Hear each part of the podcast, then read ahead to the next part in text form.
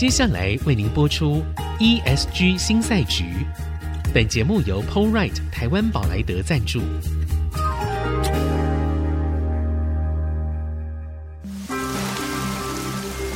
这是企业永续的世纪挑战。这是绿色浪潮下的供应链课题。再造优势前瞻的产业竞争力。欢迎加入 ESG 新赛局。掌握先机，创造新局。欢迎来到 ESG 新赛局。我是节目主持人、人工智慧科技基金会执行长温怡玲。今天呢，非常开心来到我们现场的来宾是林哲雄博士。好，他是台科大的建筑博士，所以学长好。嗯、学姐 好，学姐好。对，那我们呢要先介绍一下，就是今天的那个来宾非常的特别哦。他的 title 是这样，叫台北一零一大楼的租赁部协理。然后他有一个非常特别的一个认证的身份哦，是英国皇家特许测量师。好，那个我们听到一零一，大家知道哦，它其实不只是台湾第一高楼，而且几乎是成为台湾的 icon 嘛。然后跨年的时候看烟火嘛，那是一定要的。好，那实际上呢，一零一也曾经是世界第一高楼，所以对我们来说，它其实有一种。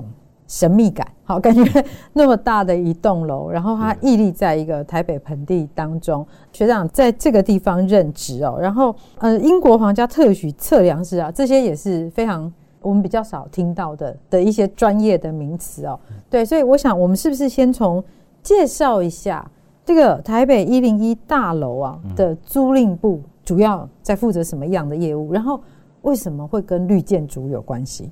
好，呃。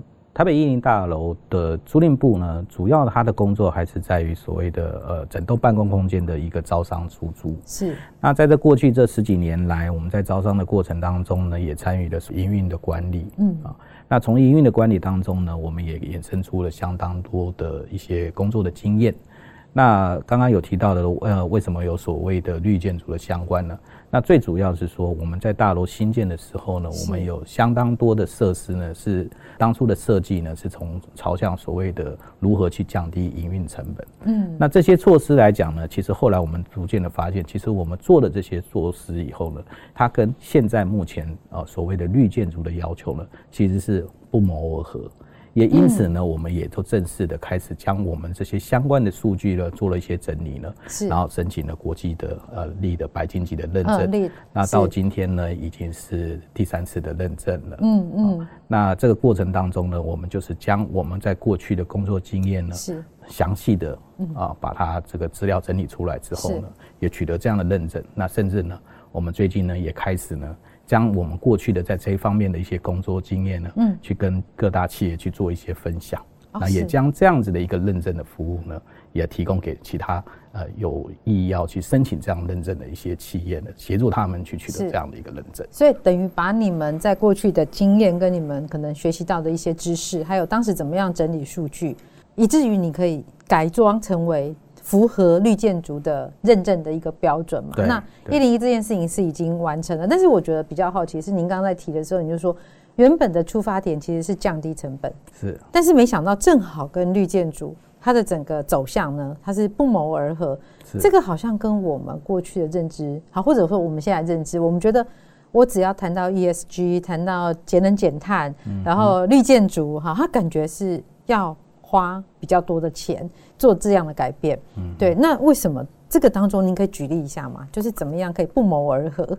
好，呃，我讲一个呃建筑物的营运呢，它有相当多的层面哈。我举个例子，比如说在用水的部分，是同样的，我们现在在讲的所谓的 ESG 里面，其实也有相当多的重点是在讨论到节能，那当然节水也是其中一个项目。那水费的消耗来讲呢，嗯、对一个运营单位来讲是一个很大的支出。那我们如何在正常的提供租户他们在使用的情况之下，又能够达到节水？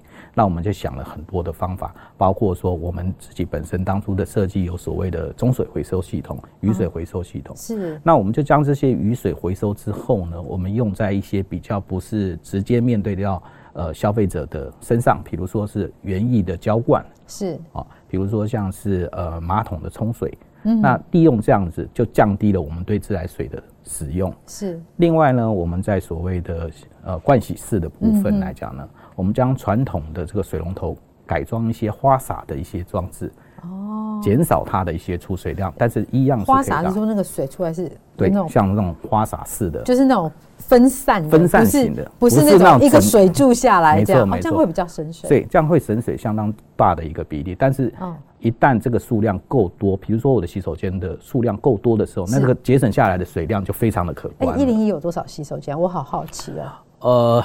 我们在办公大楼来讲的话，每一个办公楼层都有。那如果我们简单的讲，一个办公楼层是有三个洗手槽，是。那有将近七十个楼办公楼层的话，那它就有一百八十个洗手洗手脸盆了。对。好，那这还不包括购物中心。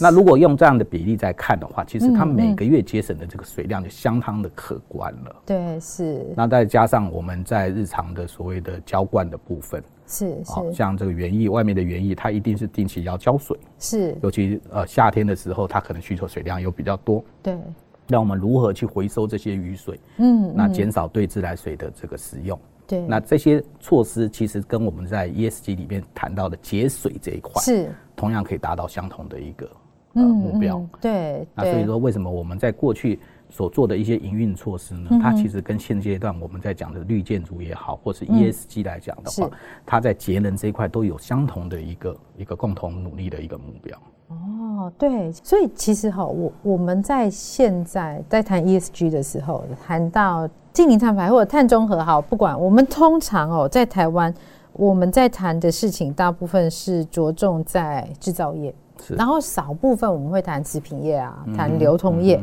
好，但是呢，其实建筑业是很受重视的一块，因为它的碳排占的比例是相当高的。是。好，那在您的观察里面，假设我们把刚才谈到的这些绿建筑的这些经验呢，我们再放到 ESG 这样的一个框架里面来谈的话，建筑业在 ESG 这边应该比较好的切入点会是什么？如果说要从一个新建建筑来看，它在什么时候是最好的切入？新新建的建筑，对，新建建筑，因为呃，我们我们刚刚提到的说，在呃，LEED 的认证来讲，它有分不同的种类，有所谓的新建建筑，有所谓的既有建筑，是对这种不同性质的建筑物，它有不同的一个评分的标准。嗯嗯。那你说新建建筑最好切入点呢？我觉得会是在所谓的设计规划的初期。就将这样的概念呢带进去，这样子的一个设计过程当中，是。那让所谓的建筑师也好，或者说他的一些机电设计的厂商，他有这样子的一个绿建筑的概念的时候，他在选用设备的时候就能够先预先考虑进去，嗯让它整体的一个设计上是一个完整的。对，那这样子的话，它的一个切入点才能够真正去 match 到说绿建筑它所该注意到的各个方面的一些要求。对，这是新建新建的部分，可以这样切入。那其实我们现在有很多已经寄存的建筑物呢。是既有的建筑物来讲，那就是看每一个建筑物的实际的状况。有些建筑物来讲的话，它屋龄比较新，或许透过一些改装，它就能够达到一些节能。比如说，像在 ESG 里面来讲，有很多的是说，我对于所谓的不管是在节电也好，或是在节水也好，我希望能够达到一个什么样的节省的成效。是。那这个状况的话，我们就必须要先去看这个所谓的。既有的建筑物，它目前的能耗的状况是怎么样？是，那我们能够根据这个建筑物本身的特殊的状况，去设计出什么样的设备，哦，或是什么样的调整使用的模式，让它的节能的绩效能够达到当初所设定的一个目标。OK，这是对于所谓的既有建筑物，所以它其实并没有一个一定怎么样怎么做的一个一个。呃，没办法，以它因为每个建筑物来讲都有它特它的特性在。哦，或是说它的使用用途，比如说办公大楼，它是一种使用的模式。对。可是对于所谓的零售店面，它又有零售店面的使用的模式，甚至包括像啊，比如说像一些文化场馆，对，它又有不同的一个使用的模式。所以它对应各个不同的使用的模式呢，我们必须要先去了解它的使用的现状，以及它在过去的能耗。嗯，将这样的数据收集齐全之后，我们才能够给他们一些比较贴切的一些呃建议，能够去达到他们对于所谓的绿建筑的要求也好，或是。说他在 ESG 的报告里面对外的宣示，说我在节能的部分我要达到多少的成效，或者说我在节电、在节水，我要达到什么样的一个成效。嗯嗯，刚刚我们一直提到的 LEED 绿建筑 LED, 哈，这个可能因为我们有一些有一些朋友他可能。不熟悉哦，但是我们知道，就是绿绿建筑这个平等哈，这个认证，这是国际上一个很重要的一个认证的标准嘛。是。那目前台湾其实我们也曾经听过有很多的建筑物是有这种绿建筑的标章，对，有标章哦。那一零一是不是就应该是最高楼吧？应该是。呃，在台湾当然一零一是最高是最高，对。那我们在呃，不管是在国际的所谓的力的认证也好。嗯我们取得的是白金级的呃认证，是。那还有就是国内的所谓的绿建筑物的标章，那我们也是拿到了这样最高等级的标章。OK，这等于双向我们都双向都有。对，OK。但是我们会比较希望，就是说能够将这样子一个绿建筑的标章，能够更广为的推展出去，让每一个不管是开发商也好，或者使用者也好，他能够真正的从这些建筑物的使用过程当中，能够一方面是。呃，达到他的营业的目的，一方面也能够为这个呃地球能够做一份这个贡献。是，而且其实最关键的就是说，因为 ESG 这样的一个一个指标下来之后，我想都是时间早晚的问题啊。我们当然现在就是觉得五大行业哈，你外销的时候是会直接受到最直接的影响。但是接下来，当我们开始去做碳盘查，开始计算碳排的时候，其实建筑物是非常重要的一个部分。那到底我们要看哪一些数据？有哪一些重要的需要关注的焦点？我们先休息一下，待会儿再继续。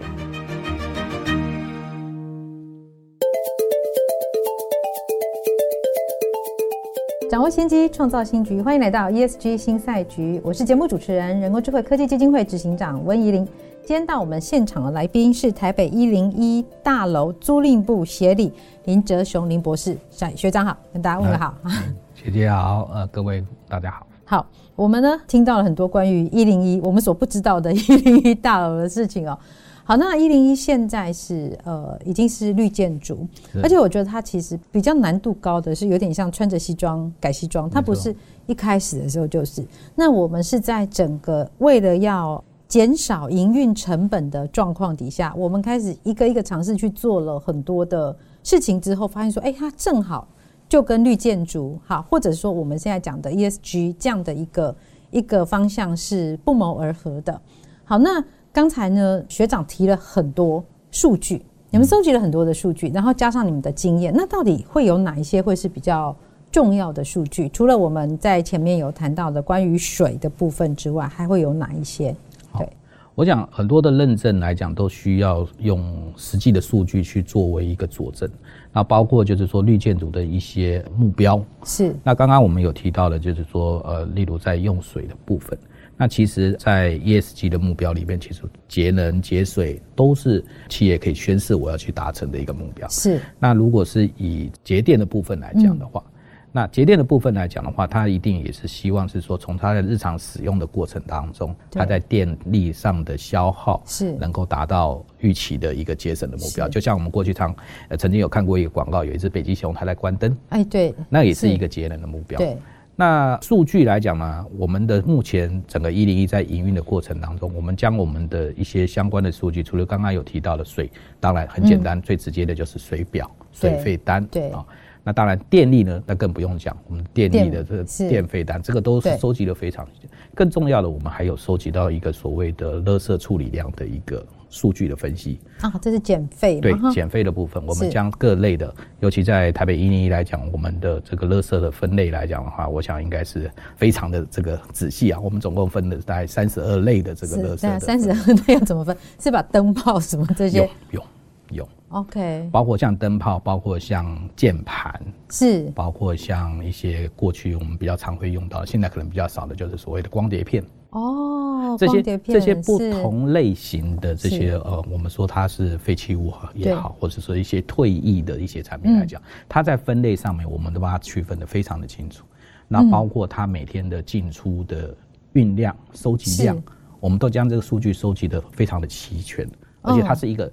常态性的一个数据的收集，对。那在我们在过去的这些认证的过程当中，关于在废弃物的嗯嗯。呃计算，还有说达成的绩效来讲，这些数据就能够非常的清楚的去呈现我们在过去这段时间的努力的一些绩效。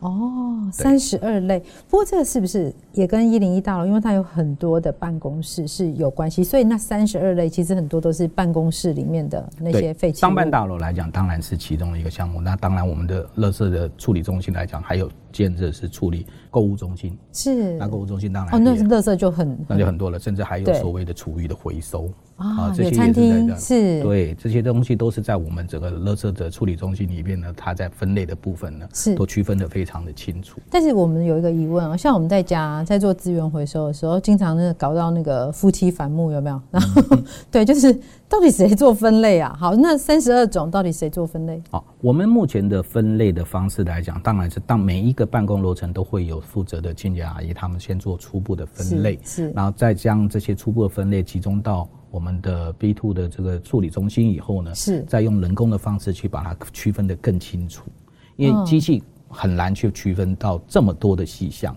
那只有透过人工将每一个属于各种不同分类的项目呢，将它去挑选出来，是做一个完整的一个分类了。是，所以还是要用人工的方式。因为这有些有些目前在科技上面来讲，还是没办法达到这么细项分类的话，嗯，还是必须要透过人工来做分类的。对，那其实像我自己在做资源回收的时候，我都会有一个小小的疑问哦。到现在，这个疑问一直存在我心里面，就是我要回收保特瓶好，或者塑胶或者纸类的时候，我会用水去冲洗它。嗯，对，那这样是不是其实我我是牺牲了水啊？对，然后去去回收这个，我不晓得说一零一会针对这件事情有一个什么样的计算吗？OK，我们原则上来讲的话，希望他我们的租户在配合我们在做垃圾分类的时候，他也能够做一些初步的处理。是是，比如说像一些呃保特瓶的部分来讲，可能就是做一些初步的这样子的一个清洁。然后再集中在某一个呃集中处呢，再来做做收集。对，那甚至像说哦，比如说像水分最多的可能是在厨余的部分。对，那我们厨余的部分也会有沥干的设计呢设施呢，将这些厨余呢有做沥干的一个动作，减少它的这个水分的含量。相对的，它不管在体积或者在重量上面能够减少。是，那相对的，它在将来在后端所谓的垃圾运出的过程当中呢，它也可以节省所谓的。运载的能耗是，所以其实是一个环节一个环节都要非常细致的去设计，或者是可能也还要持续的优化，因为会有一些变化。没错，没错。OK，因为随着随着呃人们在使用这些材料的过程当中，有些材料会被淘汰，那也会有一些新的材料都会产生。那我们怎么这样去因应这些这个使用的习惯的改变呢？去调整我们在所谓的。如果是以垃圾来讲的话，那我们怎么样去调整它的分类或者收集的方式呢？嗯，我们就会根据实际的状况去做一些运用。是，像刚刚学姐你有提到的，我们呃在办公大楼使用上面来讲，我讲纸类是一个很大的一个部分。是，那我们在当初的设计来讲的话，我们就使用了一个所谓的这个投递系统。那投递系投递系二色的纸类主要是在处理纸类的部分。是，他就利用所谓的投递系统，将这样子纸类的垃圾呢，由他的办公楼层透过这个投递系统，还有在当中的一些闸道的设计，是让它到达 B two 的时候呢，它的这些纸类是已经做初步的嗯呃杂碎的状态了。是，那这样就可以节省我们在处理这些垃圾的将来的体积啊重量。那在某种程度上面来讲，也减少了。这些清洁人员呢，将它从办公楼层运输到 B two 的过程当中，也节省了所谓的电梯的搭乘，也节省了这个电力的消耗。对，但是这个是当时就有。对，这个是我们在当初就运用的一个就设计使用的一个一个呃设备了。那当然在过程当中来讲，我们也发现其实这也达到了所谓的节能的效益了。所以这个是一个有意识的。好，我们之前可能觉得哎这样设计它可能是方便，对。但是等到这个时间点，我们开始在做节能减碳的时候，忽然发现说，哎，其实这个方式是好的。对对，那也就是说呢，所以企业当他开始要做这些事情的时候。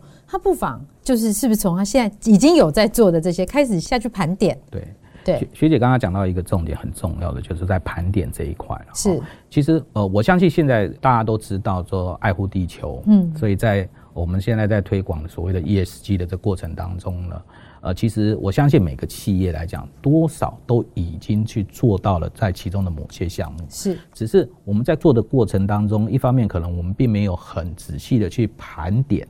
对，但是其实大家都做了，对，大家都已经做了，只是说我们要透过一个有系统的盘点出来之后呢，其实它就会呈现出，其实在过去的努力的过程当中，其实你已经有做到某些成就了。是，比如说我们过去一直在推行的所谓的无纸化来讲，对，那。纸类的消耗，我想大家都同意，这是一个非常大的一个呃，垃圾处理的一个。哎、我们都很怕下辈子投胎当树。没错，可是我们透过无纸化的一个推广之后，嗯、其实大家已经开始将这种纸类的消耗已经开始做了一个下降了。嗯、那这个其实就是 ESG 里面的一个一个努力的目标了。对。那透过这样的一个呃有系统的盘点之后，其实我相信每个企业也其实有很多的项目都已经。达到了这些宣示的目标的功能了。是，是我我们其实我们节目访问很多的来宾哦，大部分哦告诉我们都是很多的挑战啊，然后很多的难题啊，很多的未知。我觉得这一集很励志，就是说其实我们可能已经在做很多事情，其实你已经符合那样的标准，但是我们可能还没有意识，那没有察觉，还没有意识到的时候，其实我们就不太会说，我把很多的。资源我继续放在那边去扩大我这个成果，可能我们就没有办法做这样处理。然后甚至于说，有时候我们连自己在写 ESG 报告的时候，都还不知道说，哎，其实其实都已经做了，都是已经做的。好，所以我们呢，在后续接下来的时间里面啊，我们还是会再继续来请教林博士。好，这个台北一零一大楼租赁部协理，然后英国皇家特许测量师，对，我非常喜欢这个名字，我觉得听起来就是非常。英国风的感觉哦，对我我们在后续的节目里面，我们还会再持续来请教，就是我们从绿建筑这边切入，然后来谈整个在 ESG，特别是近零碳排的这个部分，那建筑。好，它究竟有多么的重要？然后呢，它接下来特别在台湾，因为台湾好像在营建业这个部分有点有一些些慢。好，我们可能有一点点落后国际的脚步。我们到底怎么落后？然后应该用什么样的方法，我们可以开始快速的往前进？我们在后续的节目当中呢，会继续来请教林博士。好，那我们的节目到这边先告一个段落。本节目由 p o l r i t e 台湾宝莱德赞助 p o l r i t e 台湾宝莱德与您一同掌握 ESG 浪潮的全新赛局。